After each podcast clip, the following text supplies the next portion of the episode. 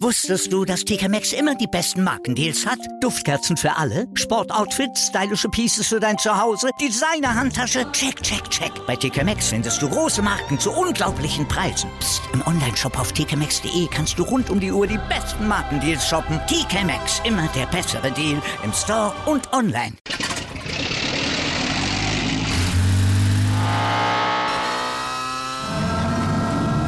Von 0 auf 100. Aral feiert 100 Jahre mit über 100.000 Gewinnen. Zum Beispiel ein Jahr frei tanken. Jetzt ein Dankeschön, rubbellos zu jedem Einkauf. Alle Infos auf aral.de. Aral, alles super. Anwurf. Der Handball-Talk auf meinsportpodcast.de. Hallo und herzlich willkommen zu einer neuen Ausgabe von Anwurf, eurem Handball-Talk auf meinsportpodcast.de und auf Sportradio. Dort gibt es uns jeden Montag von 13 bis 14 Uhr live im Programm zu hören. Und wir haben uns heute wieder eine Stunde lang Zeit genommen, über die wichtigsten Themen im Handballsport zu sprechen. Vor allen Dingen natürlich über die Spiele der Bundesliga der Männer und auch der Frauen, denn in beiden Ligen gab es spannende Ergebnisse, spannende Spiele, Top-Spiele und ähm, ja, da gibt es viele Themen, über die wir zu sprechen wollen. Mein Name ist Sebastian Müller und das meine natürlich wie gewohnt mit meinem geschätzten Co-Piloten, dem Tim Detmer. Hallo Tim. Hallo Sebastian. Ja, Tim, lass uns ähm, ja, mit den Herren anfangen. Wir sitzen hier Sonntagabend, haben natürlich die Eindrücke noch ganz, ganz frisch im, im Kopf und äh, ja, lass uns auch vielleicht sogar mit dem Spiel anfangen, womit uns natürlich am meisten auf gefreut haben. Ostderby zwischen Magdeburg und Berlin. Äh, ein Spiel erster gegen zweiter. Das war ein Spiel spitze auf Knopf, es war intensiv, die Halle war da. Am Ende gewinnt Magdeburg mit viel Dusel, kann man glaube ich schon sagen, 28 zu 27, denn eigentlich waren die Berlin die bessere Mannschaft, verlieren aber hinten raus ein bisschen die Nerven.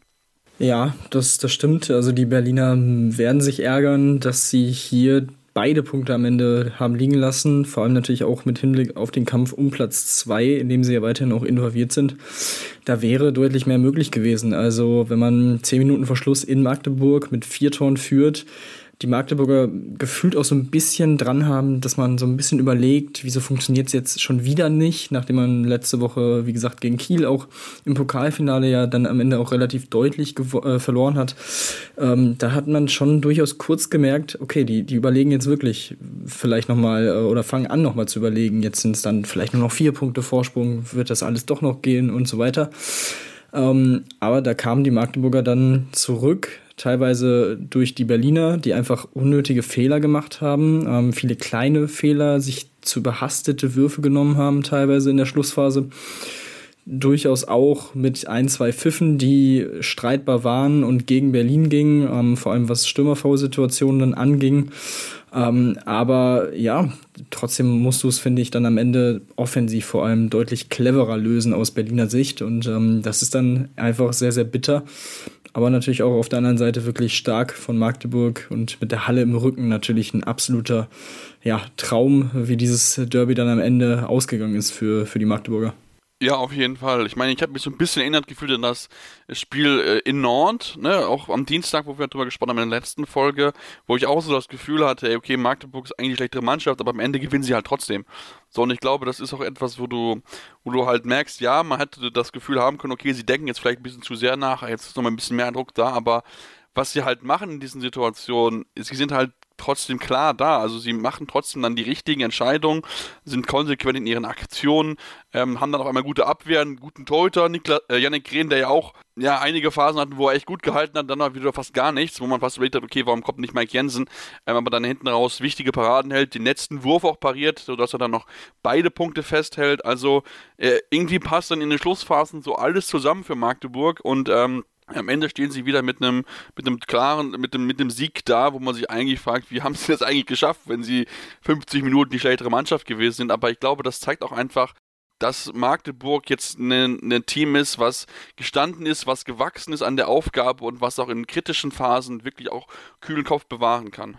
Ja, und durch solche Spiele gewinnst du dann am Ende natürlich auch die Meisterschaft. Also genau. ähm, du hast in diesem Spiel eine, zumindest was das, ähm, was die Torjägerliste angeht von Oma Ingi Magnusson, kein Riesenspiel mit einer 4 von 9 Quote, die wirklich für seine Verhältnisse auch wirklich schwach war, aber halt auch sieben Assists von ihm. Da ist er dann nochmal in eine andere Rolle geschlüpft. Ähm, dafür hat Gisli Christiansson das dann wirklich übernommen, hat wieder das Ruder an sich gerissen, vor allem in dieser Crunch-Time. Ähm, das hat er wirklich sehr, sehr gut gemacht. Am Ende mit fünf Toren ähm, der beste Werfer der Magdeburger. Auch ein Darmgard sitzt gefühlt wieder 50 Minuten auf der Bank, kommt in der 52. Minute das erste Mal zum Wurf und haut dann ein Ding rein.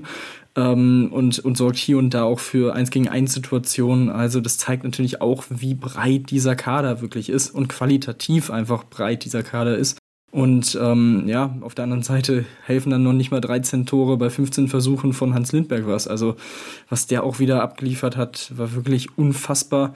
Auch der Milo Saviev überragend gehalten, ähm, am Ende 36% Quote bei 16 Paraden und deswegen, wie gesagt, es ist dann einfach aus Berliner Sicht unfassbar bitter, dass du mit solchen Leistungen, auch individuellen Leistungen, da am Ende ohne Punkte dastehst und ähm, spricht dann, wie gesagt, ähm, einfach für diese Qualität für Magdeburg, die jetzt natürlich den nächsten Riesenschritt in Richtung Meisterschaft machen. Und ähm, ja, also das, das, also sechs Punkte Vorsprung auf Kiel, ähm, weiterhin dann acht auf Flensburg und Berlin. Also das sollte es jetzt echt endgültig dann sein jetzt Bennett Wiegert im Spiel, äh, nach dem Spiel gesagt, ja, ihr sagt jede Woche, dass wir jetzt schon durch sind, aber wir sind es noch nicht. Mach, oder gedacht, ihr macht ruhig weiter so, dann, das funktioniert bisher ganz gut. Also, ähm, ja, wir denken alle, dass sie durch sind, aber natürlich rein rechnerisch ist immer noch möglich und solange es das noch möglich ist, werden natürlich Trainer und Team nicht natürlich sagen, dass ähm, sie jetzt durch schon sind. Ähm, also von daher, äh, ja, sehr wichtiger Sieg, auch wichtig fürs Selbstvertrauen, da sie jetzt auch das Rückspiel ja haben gegen Nantes in der European League, also da wollen sie mit Sicherheit auch nochmal wichtige Punkte oder den wichtigen Sieg einfahren. Natürlich mit dem, äh, äh Spiel, dem Hinspielsieg sind sie natürlich guter Position, aber trotzdem drei Punkte Polster ist jetzt, oder drei Tore Polster ist jetzt nicht das Größte. Also von daher bin ich dann auch gespannt, wie sie sich dann dort schlagen. Aber wie gesagt, das, er hat mit Sicherheit nochmal sie bestärkt und ihm nochmal ordentlich Selbstvertrauen geben und sie dann jetzt hier auch dann in das Final von der European League einzuziehen und dann den nächsten Titel einzufahren, nachdem er den D-Pokal, äh, wie wir schon erwähnt haben, ist nicht geklappt. Dann lass uns ja, auf die Kieler kommen. Ne? Die Kieler sind ja auch mit, mit Berlin oder mit, äh, mit Flensburg im Kampf um den zweiten Platz. Und ähm, ja, sie haben ganz wichtigen Sieg eingefahren, war aber ein harter Fight gegen Melsum. Am Ende heißt es 27 zu 25 für den THW. Ja, und ähm, wir sind natürlich wenn man uns kennt, weiß man, wie genau wir auf die Melsumer schauen über die letzten Jahre und wie kritisch wir mit ihnen sind.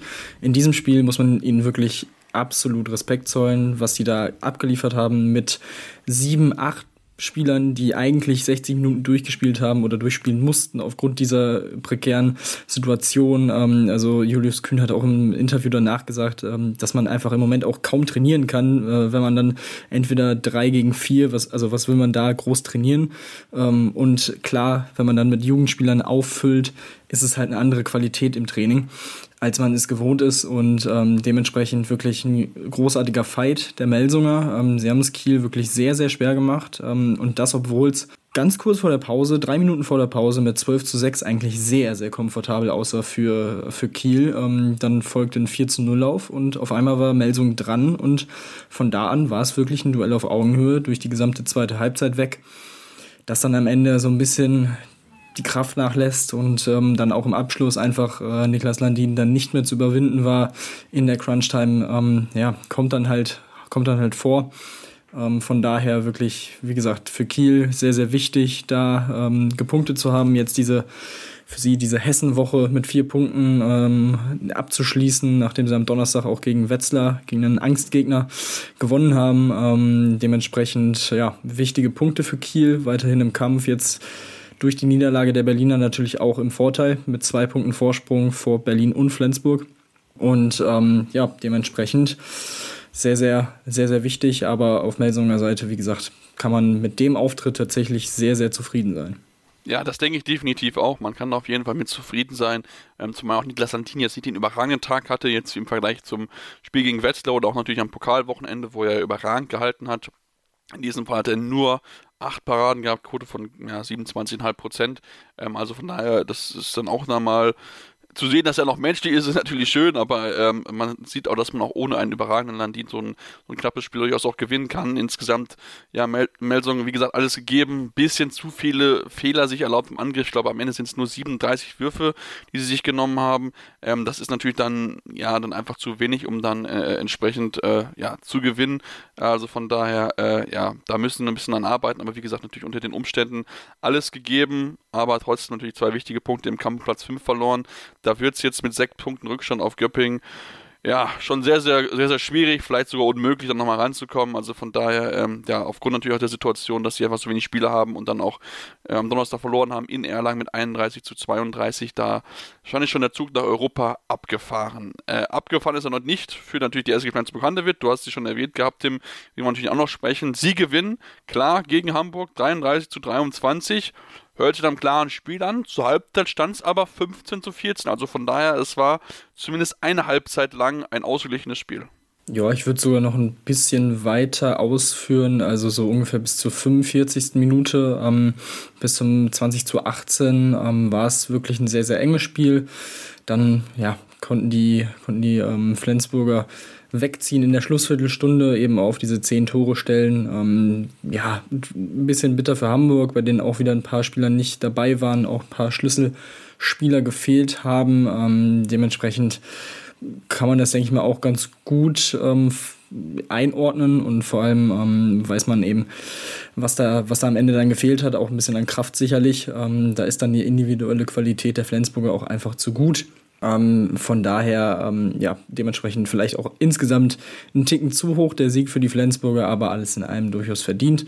Und ähm, auch hier natürlich im Kampf um Platz 2 wichtige Punkte. Ähm, Hampus Wanne mit acht Toren bester, bester Torschütze. Auch äh, Benjamin Buric gewinnt das, ähm, das Torhüter-Duell klar mit neun Paraden und 32 Prozent. Also ähm, ja, wirklich sehr, sehr gut. Wie gesagt, die Flensburger durch die Niederlage der Füchse jetzt auch auf Platz 3 vorgerückt, durch äh, das deutlich bessere Torverhältnis. Und ähm, jetzt punktgleich. Und ja, wie gesagt, sie haben natürlich noch das direkte Duell mit Kiel. Die Tordifferenz ist mit 16 ähm, 16 Toren weniger, schon deutlich auseinander. Aber ähm, ja, das ist, das wird auf jeden Fall weiterhin ein sehr heißer Fight zwischen den beiden. Wie gesagt, die Füchse müssen sich jetzt äh, müssen sich ranhalten und gefühlt, wie gesagt, darf sich keiner von denen jetzt irgendeinen Ausrutscher noch leisten. Aber gut, das war in den letzten Wochen ja auch nicht anders. Ja, das äh, auszusagen wir nicht erlauben und ich meine, das nächste Spiel der Flensburg ist ja schwierig, müssen, na, müssen zu Hause gegen Göppingen ran, also von daher, da wird äh, äh, Dritter gegen Fünfter sein, also das wird nochmal mit Sicherheit ein richtig heißer Tanz dort werden für die, für die Flensburger, die wie gesagt, äh, ja, Gas geben müssen. Wie gesagt, der Abstand beträgt zwei Punkte, ähm, also von daher ist, äh, ist noch alles möglich, aber natürlich trotzdem dürfen sich jetzt möglichst keine Fehler mehr erlauben. Sie haben auch dieses Spiel ja, dann auch am Ende klar gewonnen, auch wenn es wie gesagt eigentlich äh, ein ausgeglichenes Spiel über weite Teile der Partie gewesen ist. Ähm, ja, dann wir uns natürlich Göppingen, wir haben es schon erwähnt, so ein bisschen natürlich die Sieger des Spieltags. Ähm, sie hatten ja selbst ihr, ihr, äh, ihr, Spiel gegen Minden gewonnen am Donnerstag mit 33 zu 22 und äh, ja, durch die Niederlagen von, äh, von Melsung, die ja zweimal verloren haben, aber auch durch äh, Wetzlar, die einmal verloren haben, aber jetzt zumindest dann gewonnen haben in Hannover. Damit bleiben sie zumindest noch ein bisschen in Reichweite. Aktuell sind es vier Punkte Rückstand, wird natürlich trotzdem schwierig, aber äh, immerhin so ein bisschen den Negativtrend gestoppt, Tim. Ja, genau. Ähm, insgesamt auch eine sehr souveräne Leistung in Hannover. Ähm, deutlicher 28 zu 22 Sieg. Am Ende, ähm, ja, Hannover kam zwischenzeitlich dann nochmal kurz dran, aber ähm, das war dann ja, nur ein kleines Feuerchen, das da auch relativ schnell wieder erloschen wurde von Wetzlar. Und ähm, ja, sie haben es wirklich, wie gesagt, sehr, sehr gut gemacht über 60 Minuten. Ähm, das, obwohl sie die Torhüter, das Torhüter-Duell knapp, knapp verloren haben, äh, in Person von Till Klimke gegen Urban Lesjak, der zwei Paraden weniger hatte. Aber ja, das war dann am Ende nicht, nicht entscheidend in diesem Spiel. Ähm, wie gesagt, deutlicher Sieg, sehr, sehr souverän und ähm, ja, wie gesagt, die, die, so ein bisschen, bisschen kann man vielleicht noch hoffen, aber das sieht im Moment wirklich sehr, sehr gut aus für, für Frisch auf Göppingen. Aber du hast es ja auch schon gesagt, Göppingen, jetzt das nächste Spiel in Flensburg. Für Wetzlar geht es gegen Berlin nächste Woche, also das sind auf jeden Fall auch schon zwei Spiele. Ähm, ja, da für beide Anwärter auf Platz 5 sehr, sehr schwierig. Da kann man auf der einen Seite Punkte verlieren, aber auf der anderen Seite natürlich auch nochmal so richtig schön Bonuspunkte sammeln. Also auch da, da werden die nächsten Wochen weiterhin sehr, sehr spannend bleiben. Ähm, ja, die Melsunger, ja, mit sechs Punkten, du hast es schon gesagt, wahrscheinlich jetzt eher raus. Wir sind da wahrscheinlich eher auf sich selbst ähm, jetzt konzentriert, das so ein bisschen gut über die Bühne zu bringen am Ende ähm, diese Saison. Denn äh, in, der nächsten, in den nächsten Wochen wird sich die Personallage da jetzt auch nicht groß groß noch verbessern. Ähm, deswegen, ja, läuft so ein bisschen auch darauf hinaus, dass man vielleicht noch die Leipziger drin hat, aber die spielen jetzt gegen Kiel. Also ich würde im Moment äh, würde ich da auf Göppingen auf Platz 5 tippen. Ja, du hast mir jetzt ein bisschen meine Überleitung geklaut, denn ich wollte natürlich auch noch auf die Leipziger hinaus, die wir nicht vergessen wollen im, Platz, äh, im Duell um Platz 5, aktuell 3 Punkt Rückstand. Ähm, und sie haben auch gespielt, verloren, darüber wollen wir mal gleich sprechen. Und natürlich auch den Abstiegskampf in der HBL und natürlich müsst ihr auch dranbleiben, denn wir reden natürlich auch über die Bundesliga der Frauen und das Topspiel zwischen Bietigheim und Dortmund. Also bleibt dran hier bei Anwurf. Oh. Wusstest du, dass TK Maxx immer die besten Markendeals hat? Duftkerzen für alle, Sportoutfits, stylische Pieces für dein Zuhause, Designer-Handtasche, check, check, check. Bei TK Maxx findest du große Marken zu unglaublichen Preisen. Psst. im Onlineshop auf tkmaxx.de kannst du rund um die Uhr die besten Markendeals shoppen. TK Maxx, immer der bessere Deal im Store und online. Wieder live von ihrem Toyota-Partner mit diesem Leasing-Auftakt. Der neue Toyota Jahreshybrid. Ab 179 Euro im Monat. Ohne Anzahlung. Seine Sicherheitsassistenten laufen mit. Und ja, ab ins Netz mit voller Konnektivität. Auch am Start die Toyota Team Deutschland Sondermodelle. Ohne Anzahlung geht's in die nächste Runde. Jetzt los sprinten zu ihrem Toyota-Partner. Ja, und äh, jetzt kommen wir zurück und wollen uns natürlich auch mit den Leipzigern besprechen, äh, über, über die Leipziger sprechen, denn wir dürfen natürlich nicht außer Acht lassen, wenn es um Platz 5 geht, denn sie sind aktuell aufgrund der P Punktzahl das Team, was am nächsten dran ist an Göpping. Aber wir müssen halt auch sagen, ähm, Tim, sie haben jetzt zwei bittere Niederlagen kassiert. Also wohl ähm, daheim gegen rhein löwen verloren, als auch dann in Stuttgart verloren. Also das sind vier wichtige Punkte, die sie dort haben liegen lassen. Vor allen Dingen die Niederlage gegen Stuttgart, die tut richtig weh, denn die Leistung, gerade auch im Angriff, war echt nicht zufriedenstellend.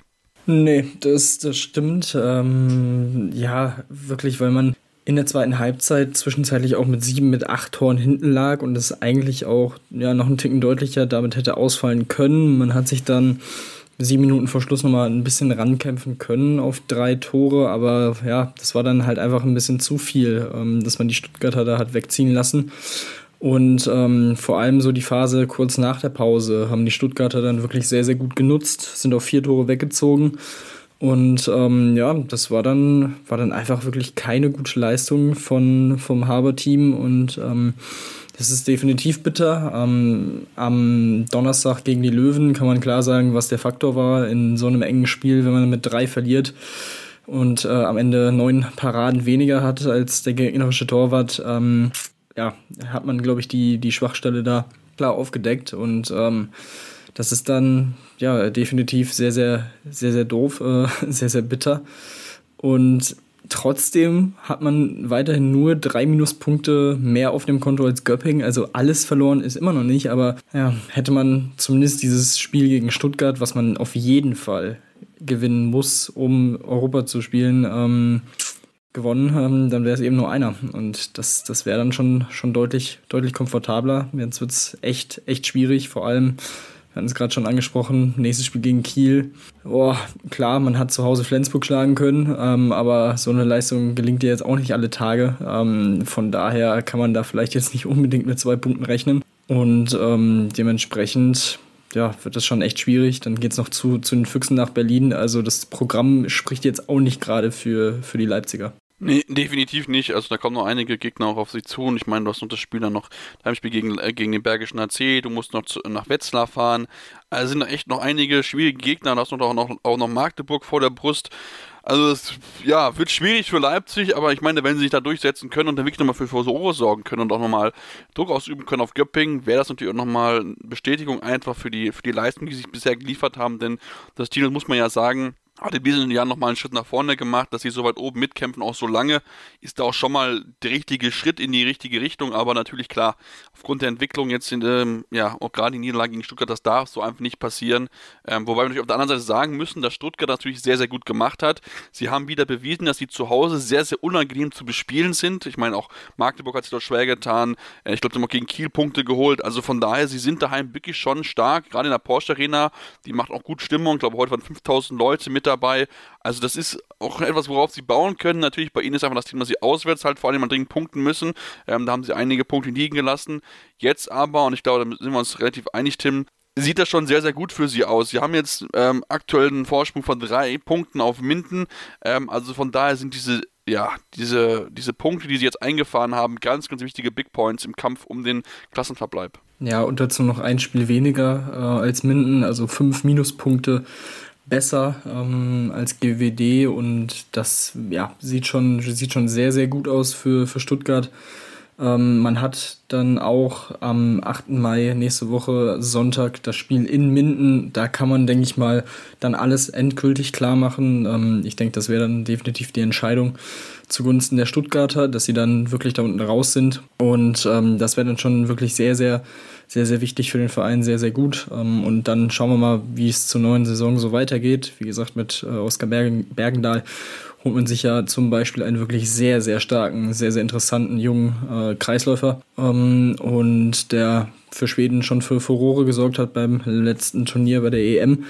Und dementsprechend, ja, ist das Ziel eigentlich oder die Marschrichtung ja klar. Das, was man sich ja seit einigen Jahren auch schon so ein bisschen auf die Fahne geschrieben hat, eher langsam hoch in der Tabelle zu klettern und sich da konstant erstmal im Mittelfeld zu festigen ähm, und nicht eben so lange im Abstiegskampf zu stecken. Und ich glaube, ja, wie gesagt, auch mit, mit Roy Sanchez hat man da wirklich einen sehr, sehr guten Trainer an der Hand. Ähm, und ja, schauen wir mal. Aber das waren, wie gesagt, sehr, sehr, sehr, sehr wichtige Punkte, um äh, den Klassenerhalt, ja, dem Klassenerhalt nochmal ein Stückchen näher zu kommen. Genau, Vigo Christiansson sehr gut vorangegangen. Acht Tore hat er erzielt, ähm, also von da wichtig, wichtig auch gewesen. Ich fand auch, Ivan Pesic hat mal auch gute Leistung gezeigt. Das fand man ja bisher von ihm viel zu selten gesehen, eigentlich angesichts der Qualität, die, die er, er, hat und die er auch zeigen soll, dann, wenn er nach Frankreich geht im Sommer.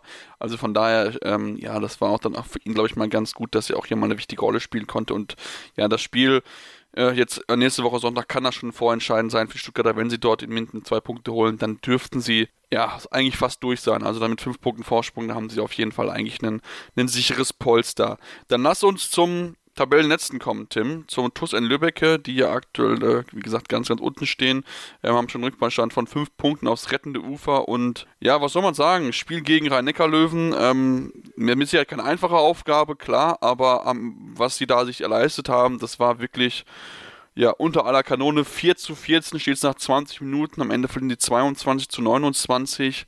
Ähm, ja, für mich war es klar ein, ein Auftritt eines Absteigers. Ja, das, das kann man so, so festhalten. Ähm, ich habe auch nach dem Spiel überlegt, ob man jetzt so eine Problemzone priorisieren sollte, was die Analyse angeht, aber ich bin dann ehrlich gesagt darauf zurückgekommen, wenn du neun Tore in der ersten Halbzeit wirfst, ähm, stimmt schon mal was mit dem Angriff nicht. Das haben wir auch die letzten Wochen immer mal wieder gesagt und ähm, herausgefiltert, dass sie einfach ähm, generell zu wenig Torgefahr ausstrahlen, zu wenig Tore erzielen. Ähm, und dazu fehlt nun mal jetzt ähm, in den letzten Wochen, fast schon Monaten, ähm, seit, seit der EM-Pause auch, einfach diese Geschlossenheit in der Defensive. Das, wo, wofür sie am Anfang der Saison vor allem gestanden haben, für eine wirklich sehr kompakte, sehr eklige Defensive, das ist einfach nicht mehr da. Und ähm, das ist so ein bisschen ja quasi so das Herz der Mannschaft, was dann, oder die Philosophie auch so ein bisschen, die dadurch zerstört wird.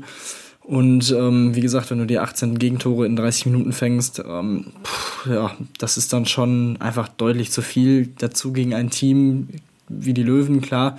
Die haben jetzt ähm, in Leipzig gewonnen, haben daraus natürlich auch ein bisschen eine breitere Brust mal wieder gekommen, aber wirklich gefestigt wirkten sie bisher eigentlich auch noch nicht noch nicht wieder. Ähm, aber ja, das sind dann solche Spiele, wo du dich dann auch mal wieder in so einen Rausch spielen kannst. Und das haben sie dann wirklich sehr, sehr gut gemacht. In der zweiten Halbzeit auch natürlich ein bisschen ähm, das Fuß vom Gas genommen ähm, und das so ein bisschen verwaltet. Ähm, alles, alles gut.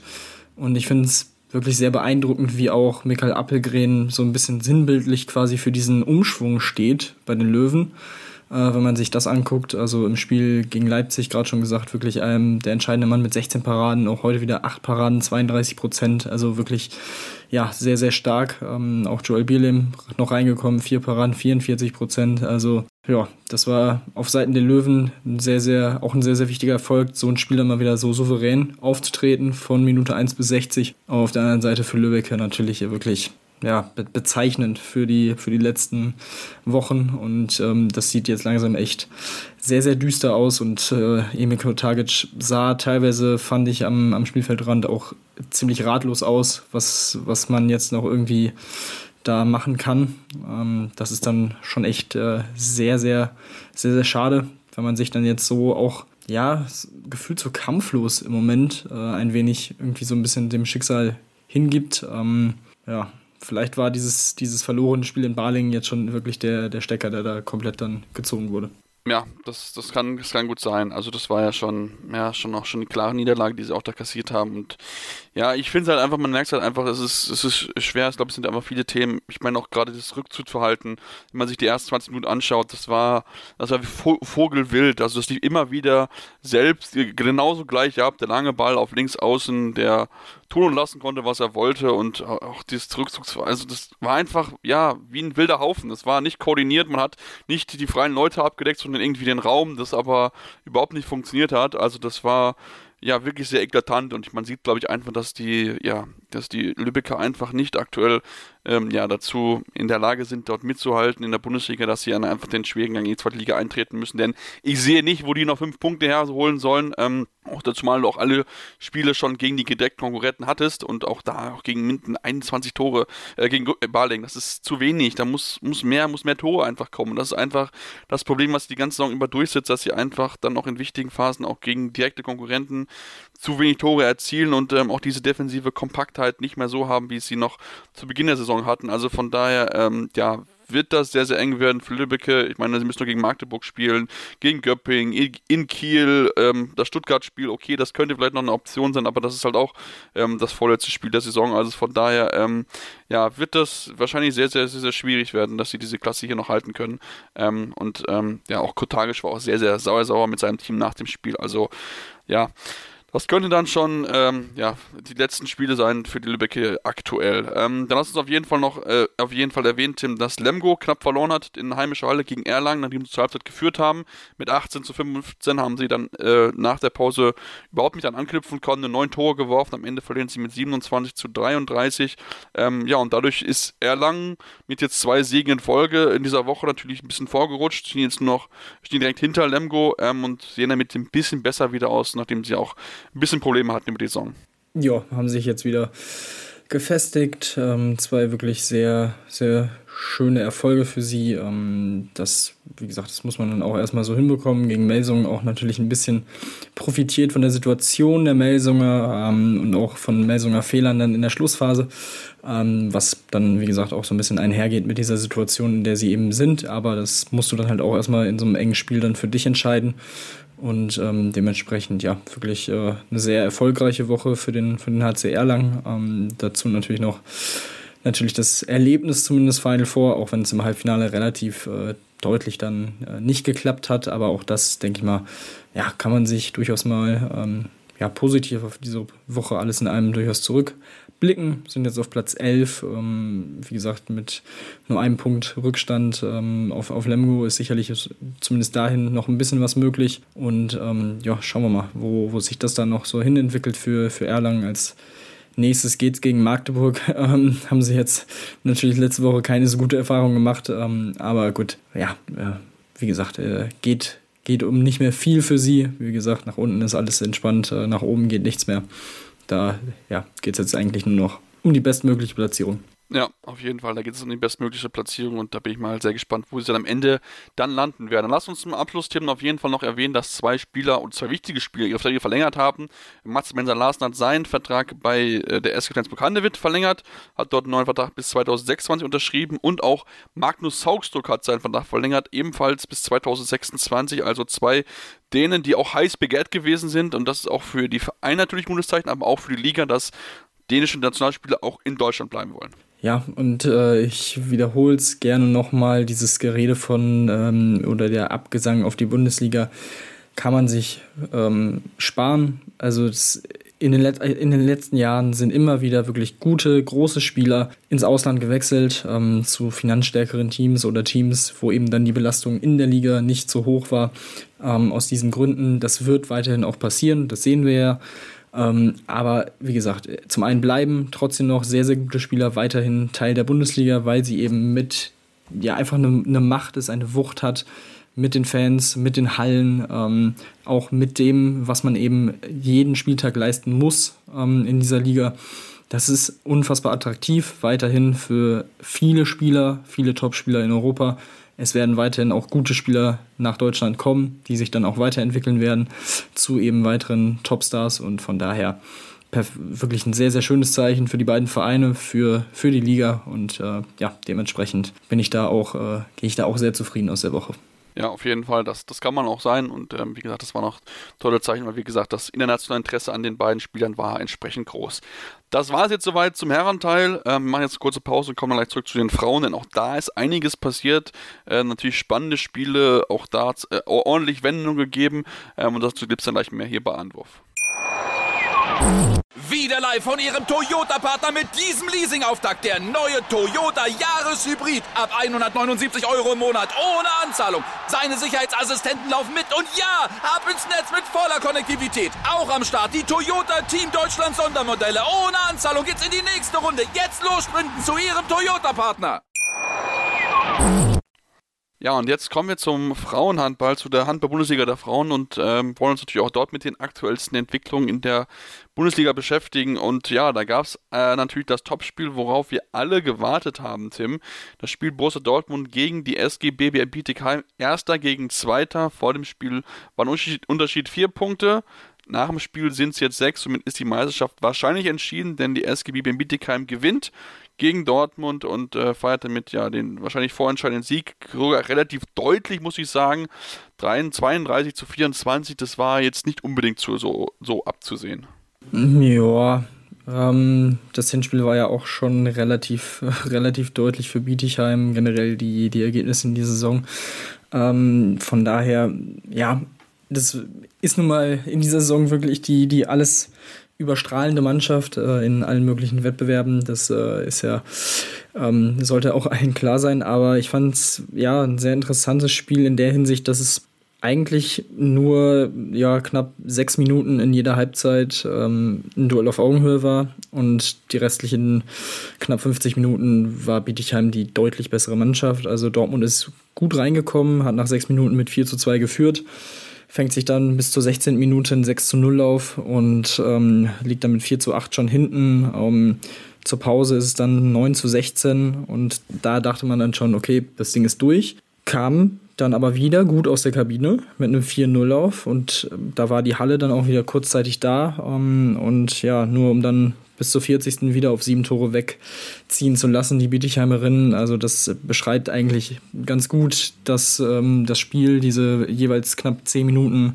nach Wiederanpfiff oder nach Anpfiff und ähm, dementsprechend souverän haben es die Bietigheimerinnen dann am Ende auch wirklich gemacht und das war dann alles in allem ja die Bestätigung eigentlich der Saison von dem, was man sieht. Es ist einfach das absolute Top-Team. Die Dortmunderinnen haben sich auch davor schon, wie gesagt, in den letzten Wochen immer mal wieder auch schwer getan gegen, ähm, gegen Teams, die in der Theorie eigentlich auch schlechter sein sollten als sie. Ähm, und ja, das, das zeigt, glaube ich, auch ganz, ganz gut das Gefälle in der, in der Hamburg-Bundesliga der Frauen in dieser Saison zumindest.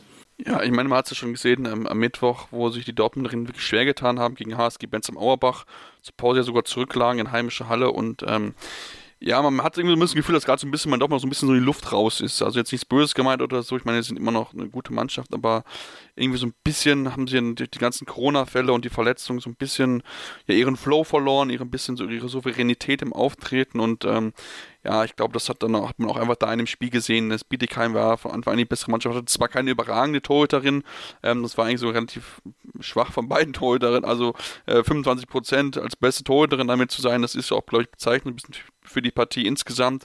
Aber Bietig, äh, Dortmund hat so viele Fehler gemacht, 15 technische Fehler, enorm hohe Anzahl und das ist man von Dortmund so nicht gewohnt. Ich glaube, das wird auch André Fuhr wir haben ja in unserem Interview mit Cine Smith auch über ihn gesprochen, so ein bisschen schon noch jemand ist, der dann auch da sehr, sehr, sehr unangenehm sein kann, wenn ihm das überhaupt nicht so gefällt. Also, ähm, ja, es ist, äh, ist jetzt leider so die Dortmunderin, sie müssen jetzt hinnehmen, dass sie dieses Jahr nur Zweiter werden hinter Bietigheim. Ich meine, hinter dem Team, was vielleicht Geschichte geschrieben wird, ist jetzt auch nicht so schlimm, aber glaube ich, trotzdem hatte man sich ein bisschen besseres Heimspiel gewünscht, dass man ein bisschen näher dran ist und jetzt hier nicht so eine deutliche Niederlage hinnehmen muss. Aber ähm, das ist gerade einfach so, dass Bietigheim einfach, äh, ja, nochmal die Klasse einfach besser ist.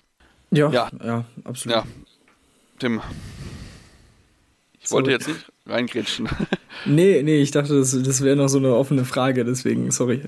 mach, mach weiter. Also, du, kann, du, kannst ruhig gerne noch was dazu sagen, wenn nee, noch was Nee, ich wo, wollte eigentlich nur zustimmen. Okay, gut. Ja, das ist ja schön auch, wenn wir gleiche Meinung sind. Ähm, aber ja, so, wie gesagt, ähm, so sieht es jetzt aus. Ähm, lass uns dann wieder mit den anderen Ergebnissen beschäftigen und dann auch auf ja, Themen natürlich äh, gucken, die sehr, sehr, sehr, sehr spannend und auch sehr, sehr wichtig sind. Dann müssen wir natürlich auch über den Abstiegskampf reden, weil das natürlich noch am aktuell mit am brisantesten ist von den Themen her. Und äh, da gab es diese Woche einige Spiele, über die wir reden müssen. Unter anderem über das Spiel vom Samstag BSV Sachsen-Zwickau, aktuell Tabellenletzter, gegen die HSG Bad Wildung, Wildung Weipers, die auf Platz 12 gestellt sind, also nur zwei Plätze besser. Und ja, es war ein enger Fight, es war Kopf, äh, spitzer Knopf die ganze Partie über. Am Ende gewinnt Bad Wildung hier mit 29 zu 28 und ähm, ja, macht damit erstens jetzt natürlich einen richtigen, wichtigen Schritt Richtung Klassenerhalt und für Sachsen-Zwickau wird es natürlich jetzt mit fünf Punkten Rückstand nochmal schwieriger, auch wenn sie natürlich noch zwei Nachholspiele haben. Ja, das stimmt. Ähm, ich denke, für Zwickau wird es weiterhin nur um den Relegationsplatz um Platz 13 gehen. Ähm, da hat man nur einen Pluspunkt Rückstand auf Rosengarten äh, nach dieser Woche. Jetzt ähm, reden wir ja gleich auch noch drüber und dementsprechend ja sehr, sehr unglücklich natürlich dann diese Niederlage. Auf beiden Seiten muss man sagen, hatte man ein alles in einem ausgeglichenes Duell der Torhüterinnen. Nele Kurzke 13 Paraden, 32 Prozent bei, bei Zwickau. Auf der anderen Seite sind es insgesamt 12 Paraden.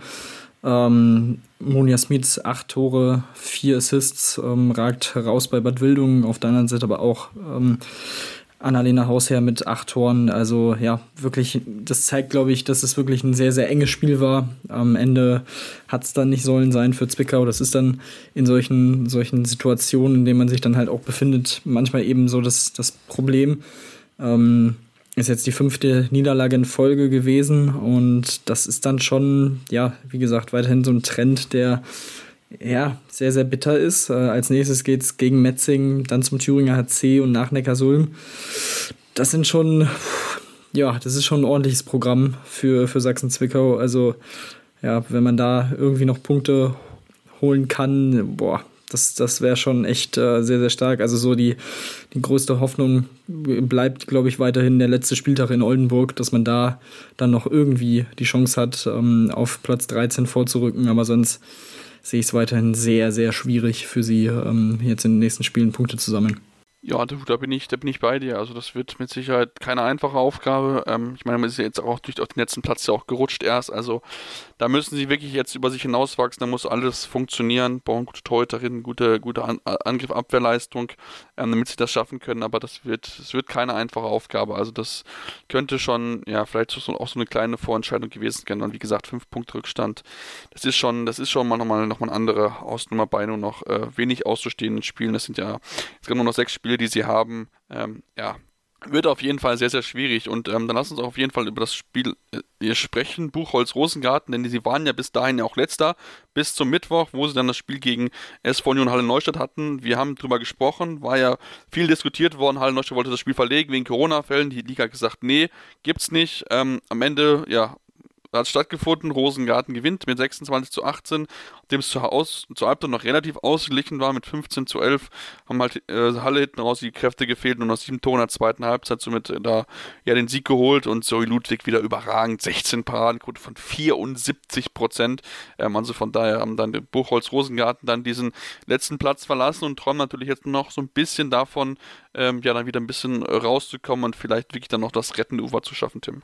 Ja, aber auch hier sehe ich es ehrlich gesagt ähnlich wie bei Zwickau, dass es eigentlich nur noch um den 13. Platz gehen kann. Man hat vier Punkte Rückstand weiterhin auf, auf Leverkusen und Oldenburg, ähm, die auf Platz 11 und 12 sind. Das, äh, das kann, ich mir, kann ich mir nicht so recht vorstellen, wenn man sich auch das, das Programm anguckt. Ähm, jetzt gegen Blomberg-Lippe, gegen Dortmund. Ähm, das sind zwei Spiele, da würde ich nicht davon ausgehen, dass sie punkten. Dann in Bensheim, okay, auch, im, auch ein Team, das unten drin steht und dann gegen Leverkusen noch am letzten Spieltag. Aber ach, das, das würde mich schon sehr, sehr wundern, so wie, wie die Saison verlaufen ist. Deswegen, ähm, ja, glaube ich, kann das Ziel eigentlich nur sein, 13. zu werden. Ähm, oder das ist für mich aus meiner Sicht nur realistisch. Ähm, aber ja, ein sehr, sehr wichtiges Spiel, ein wichtiger Sieg für sie natürlich, ähm, da diese Situation dann auch auszunutzen und ähm, ja, quasi den, ja, den, den Ball, der auf der 7-Meter-Linie liegt, zu versenken. Ähm, von daher, ja, wegen der Personalnot bei, beim SV Union ähm, sind mit Jessica Rutsch, äh, Lucy Strauchmann und Isabel Rösner drei Spielerinnen aus dem Juniorenbereich äh, zu ihrem Bundesliga-Debüt gekommen. Ähm, das ist dann für die drei natürlich eine sehr, sehr schöne Geschichte, ähm, auch wenn sie sich wahrscheinlich dann eher mit einem Sieg beschenken wollten. Ähm, aber gut, ähm, hat dann am Ende eben nicht sollen sein.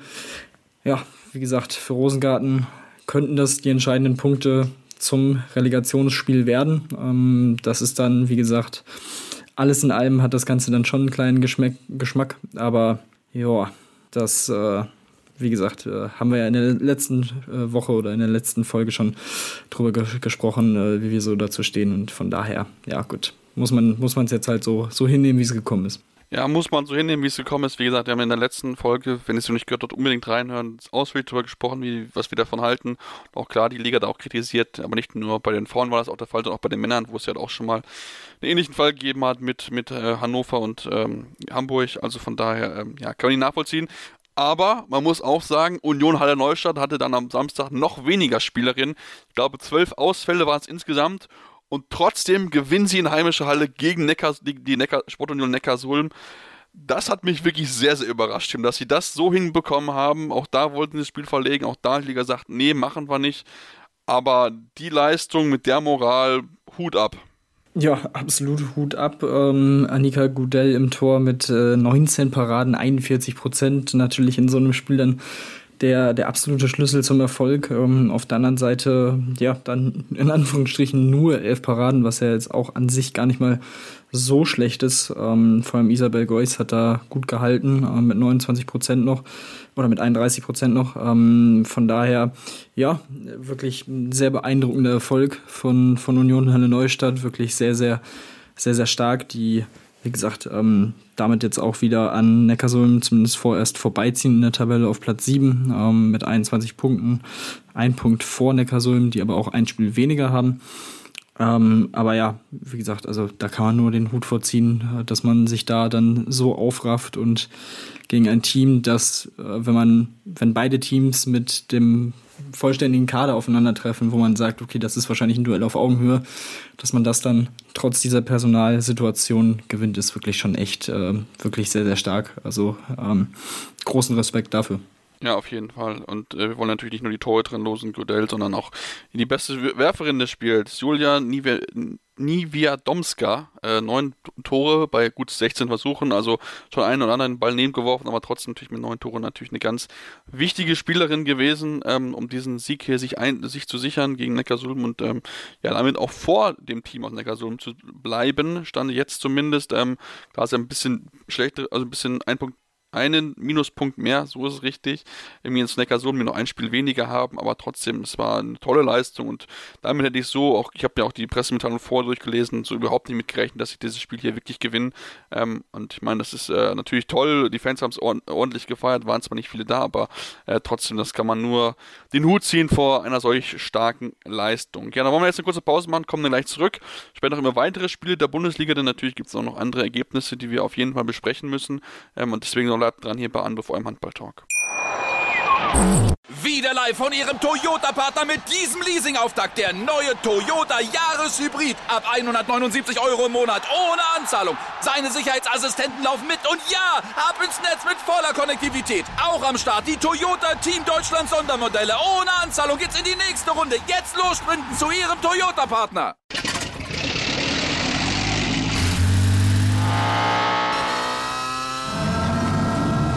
Von 0 auf 100.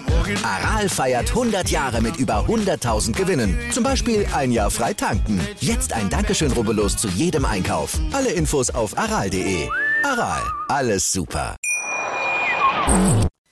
Ja, und damit wollen wir jetzt natürlich auf die weiteren Ergebnisse in der Bundesliga zu sprechen bekommen, denn es waren natürlich nicht nur die Spiele, über die wir gerade besprochen haben, die in der vergangenen Woche aktiv, sondern natürlich noch weitere Teams. Und da lass uns vielleicht über ja, schon eine weitere Überraschung sprechen, denn die HSG Lippe hat in heimischer Halle verloren gegen ja, die Flames von der HSG Benzem Auerbach. Wir hatten ja gerade schon erwähnt, dass sie gegen Dortmund sehr gut gespielt haben. Diesmal in beiden Halbzeiten sehr gut und den vermeintlichen Favorit besiegt, vor allen Dingen eine überragende Torhüterin.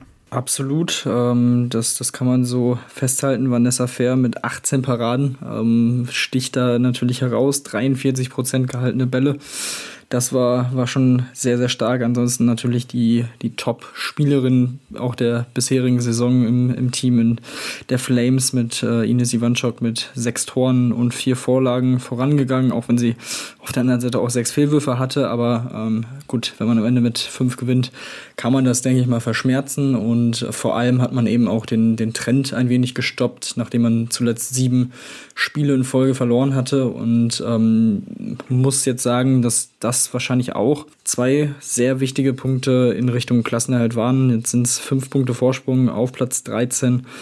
Ähm, auch wenn man ein Spiel noch mehr hat als Rosengarten, aber trotzdem, das sieht schon sehr, sehr gut aus und ich glaube, da kann man sich relativ sicher sein, dass man da auch nächstes Jahr ähm, Bundesliga spielen kann. Zudem hat man, wie gesagt, auch noch das direkte Duell gegen Rosengarten ähm, in zwei Wochen und dementsprechend ja, war das in der Hinsicht natürlich ein sehr, sehr wichtiger Erfolg auch für die Moral, nachdem man jetzt in den letzten Spielen auch wirklich häufig sehr nah dran war. Ähm, mit einem Tor gegen Leverkusen verloren, mit drei Toren gegen Bad Wildung, äh, mit einem in Metzing dann gegen Dortmund auch lange gut mitgehalten. Also ähm, das zeigt ja, das zeigt ja auch schon, wie, wie gut diese Mannschaft oder dass die Mannschaft deutlich besser war, als es diese sieben Niederlagenserie ausgesagt hat. Ja, definitiv. Ich finde auch, sie waren eigentlich, eigentlich besser als diese Serie. Ich meine, sie haben es immer wieder andeuten lassen, aber natürlich die Gegner waren ja auch keine einfachen. Also von daher, ähm, ja, jetzt haben sie sich hier mal belohnen können mit, einem, mit einer wirklich guten Leistung, ähm, während bei Blomberg ähm, ja es nicht so ganz funktioniert hat. Ähm, stehen zwar gesichert jetzt auf Platz 6, aber man sich jetzt auch schon ein bisschen nochmal nach oben geschielt, vielleicht auch nochmal anzugreifen, denn auch die Tussis haben jetzt auch in den letzten Wochen ein bisschen Federn gelassen, aber ähm, ja, wird wohl irgendwie zwischen Platz 6 und Platz 8 am Ende hinauslaufen für die Blombergerinnen. Ähm, dann lass uns auf den ja, den Sieg gucken von Thüringer HC gegen den VfL Oldenburg. Die Oldenburgerinnen, die auch noch unten drin stehen, haben ja hier keine Chance gehabt. Am Ende verlieren sie 21 zu 27 und äh, ja, diesmal ist der THC kein Punktelieferant für ein kleineres Team. Nee, das haben sie tatsächlich sehr, sehr gut und sehr souverän ähm, gespielt und ähm, ja, für Oldenburg äh, natürlich, nachdem man unter der Woche auch ähm, einen sehr überraschenden Sieg in Metzingen feiern konnte mit 25 zu 20, äh, hatte man sicherlich so ein bisschen gehofft, dass man darauf aufbauen kann und vielleicht diesen Schwung mitnehmen kann in dieses Spiel gegen den THC. Aber ja, das war dann, äh, wie gesagt, nicht der Fall, obwohl man mit äh, Merle Carstensen mit neun Toren aus neun Versuchen ähm, und dazu drei Assists wirklich eine sehr, sehr starke Spielerin in den eigenen Reihen hatte. Ähm, aber auf der anderen Seite Irma Schiott mit 14 Paraden, 44 Prozent. Ähm, ja, auch hier wirklich eine Torterin, die ähm, dem Spiel ihren Stempel aufgedrückt hat. Sehr, sehr beeindruckend und ähm, ja, für, für den THC. Dadurch, dass ähm, Metzingen jetzt, wie gesagt, gegen Oldenburg verloren hat, ähm, ist man, was das angeht, auf jeden Fall schon auch jetzt tatsächlich doch wieder im Vorteil ähm, und hat die besseren äh, Minuspunkte und ähm, rückt damit natürlich auch wieder auf Buxtehude ran. Ähm, was die Pluspunkte angeht, hat man jetzt beide, haben beide jetzt 30. Buxtehude hat aber noch zwei Spiele weniger als der THC absolviert, aber trotzdem kann man da dann ähm, weiterhin Druck aufbauen, ähm, macht das, was man machen muss ähm, und liefert, äh, wie gesagt, diesen, diesen Pflichtsieg für sie äh, ab und ähm, ja, von daher sehr, sehr, sehr, sehr gute Leistung. Ja, auf jeden Fall sehr, sehr gute Leistung. Äh, Irma Schöd, eine gute Torhüterin gehabt, 14 Paran, 43% Quote. Natürlich macht es damit auch natürlich ein bisschen, bisschen einfacher, dann dieses Spiel hier zu gewinnen. Ähm, lass uns dann ähm, über weitere Ergebnisse sprechen. Auf jeden Fall wollen wir erwähnen, dass der TuS Metzing auch gewonnen hat. Klarer Sieg gefeiert gegen Leverkusen, 31 zu 25 und auch hier gewinnt dann der klare Favorit. Genau, ja. Wie gesagt, äh, unter der Woche noch überraschend äh, Oldenburg unterlegen. Ähm, das haben sie dann eben nicht wiederholt und war nicht erneut Punktelieferant. Ähm, Silje Brons-Petersen mit sieben Toren, drei Assists äh, hatte da einen großen Anteil daran. Ähm, kein Spiel für die Torhüterin auf beiden Seiten, acht und neun Paraden, ähm, jetzt kein, kein großer Faktor und ähm, von daher, ja, dadurch, äh, durch, diese, durch diese Niederlage gegen Oldenburg hat man sich jetzt so ein bisschen das, äh, den Kampf um Platz 4 so ein bisschen verbaut. Ähm, mal schauen, muss man jetzt natürlich auch nochmal hoffen, dass, dass der THC irgendwie Punkte lässt. Ähm, an sich ähm, hat man in den nächsten Wochen auch noch wirklich schwere Spiele vor der Brust äh, gegen Blomberg-Lippe, gegen Buxtehude und dann in Bietigheim. Also ja, auf jeden Fall noch, noch ein paar, paar schöne Spiele für Metzing in den nächsten Wochen, die ja jetzt so ein bisschen ein Auf und Ab hinter sich haben. Ähm, immer, immer mal wieder äh, verloren und gewonnen hintereinander, also nicht, nicht wirklich konstant in ihren Leistungen waren. Und ähm, dementsprechend schauen wir mal, wie es da weitergeht. Jetzt unter der Woche äh, geht es nach Zwickau, dann am nächsten Wochenende gegen Union Halle Neustadt und dann ähm, ja, schauen wir mal, wie sie, wie sie da jetzt äh, weiter performen, ob dieses Auf und Ab jetzt so ein bisschen, ja, sich ein bisschen ja, stagniert oder wieder einpendelt so ein bisschen. Ja, genau. Also ich meine, sie müssen natürlich auch Top-Leistungen bringen, weil sie ja, wie gesagt, auch eine, durchaus eine Rolle spielen im Abstiegskampf mit Sachsen-Zwickau. Und, natürlich auch äh, ne, ist natürlich ein Team mit dabei, die halt noch unten drin steht. Deswegen bin ich da sehr gespannt, wie sie dann auch daran gehen, auch gerade mit den Eindrücken, die sie dann von der Niederlage noch, noch mit dabei haben gegen, gegen Oldenburg. Also von daher bin ich da sehr gespannt auf. Und dann wollen wir natürlich auf jeden Fall noch reden über Buxtehude, die ja den dritten Platz jetzt quasi eigentlich sicher haben, wenn man relativ äh, äh ehrlich ist, gewinnen klar und deutlich mit 35 zu 20 gegen Buchholz Rosengarten, gegen die Luchse. Ähm, ja, dominanter Auftritt von Beginn an, haben sie überhaupt nicht irgendwelche Zweifel aufkommen lassen, wer hier vom, als Sieger vom Feld geht. Ja, das, das kann man auf jeden Fall so, so festhalten. Wirklich eine sehr, sehr beeindruckende Leistung. Wurfeffektivität bei 72 Prozent. Ähm, Im Vergleich zu Buchholz Rosengarten war die bei 47 Prozent. Also ja, das, das zeigt, glaube ich, schon, wie dominant man da war. Ähm, auch zehn technische Fehler auf Buchholz Seite einfach deutlich zu viel. Von daher, ähm, ja, ein standesgemäßer, standesgemäßer Sieg und ähm, dieses, dieses Derby am Ende wirklich komplett dominiert.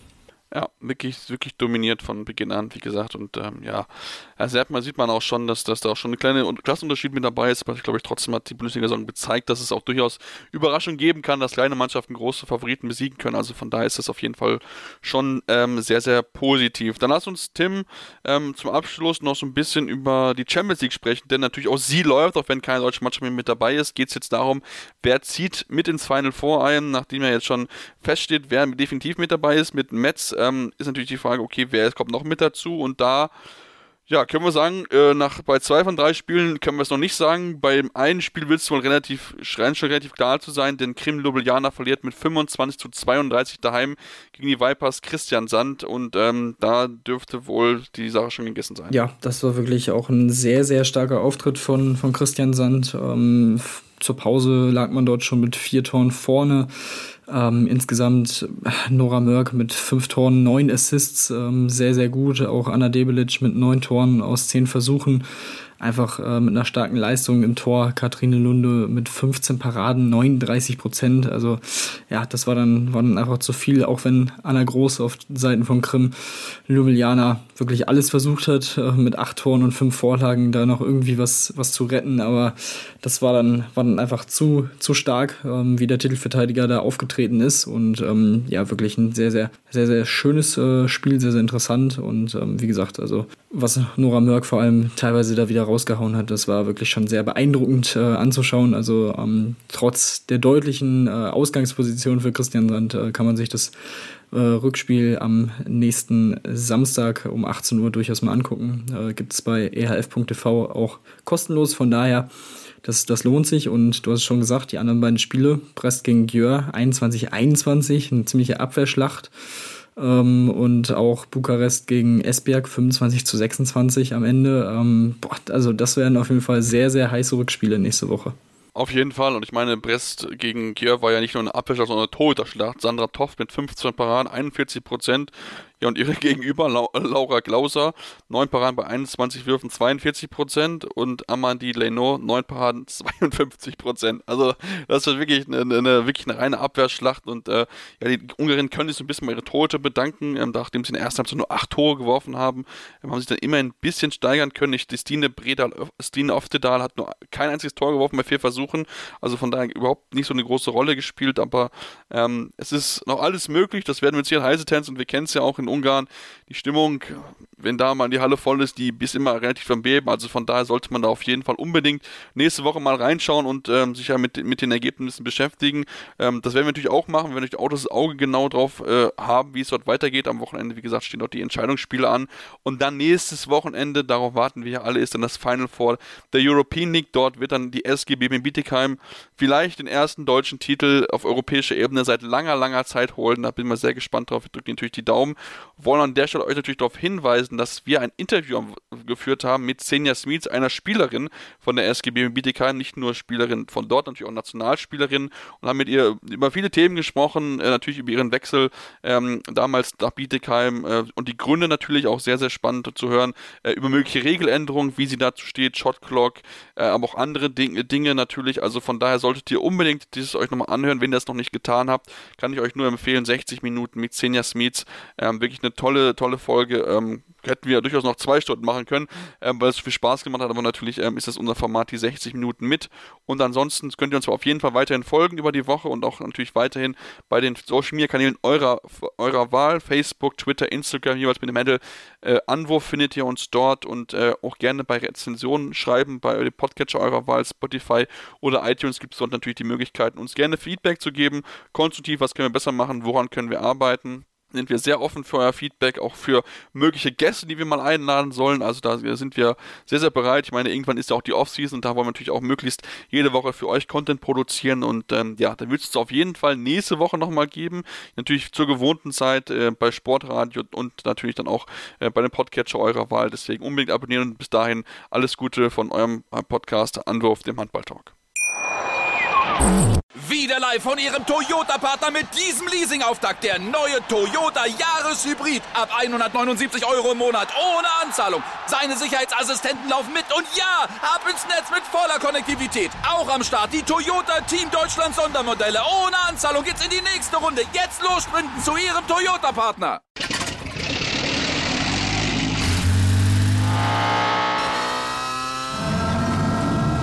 Von 0 auf 100. Aral feiert 100 Jahre mit über 100.000 Gewinnen. Zum Beispiel ein Jahr frei tanken. Jetzt ein Dankeschön, rubbellos zu jedem Einkauf. Alle Infos auf aral.de. Aral, alles super. Anwurf.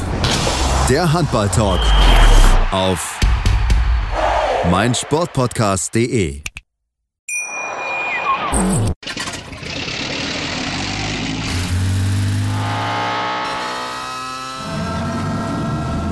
0 auf 100. Aral feiert 100 Jahre mit über 100.000 Gewinnen. Zum Beispiel ein Jahr frei tanken. Jetzt ein Dankeschön, rubbellos zu jedem Einkauf. Alle Infos auf aral.de. Aral, alles super. Ich habe mich natürlich schockverliebt, weil die war wirklich ganz, ganz klein. So begann die Mensch-Hund-Beziehung zwischen Christina und Tierschutzhund Frieda. Und wie es danach, nach dem ersten Moment der Verliebtheit, so weiterging und welche Klippen es danach zu umschiffen galt, das hört ihr in der neuen Ausgabe von Iswas Dog, dem Podcast für harmonische Mensch-Hund-Beziehungen. Iswas Dog? Mit Malte Asmus. Überall, wo es Podcasts gibt.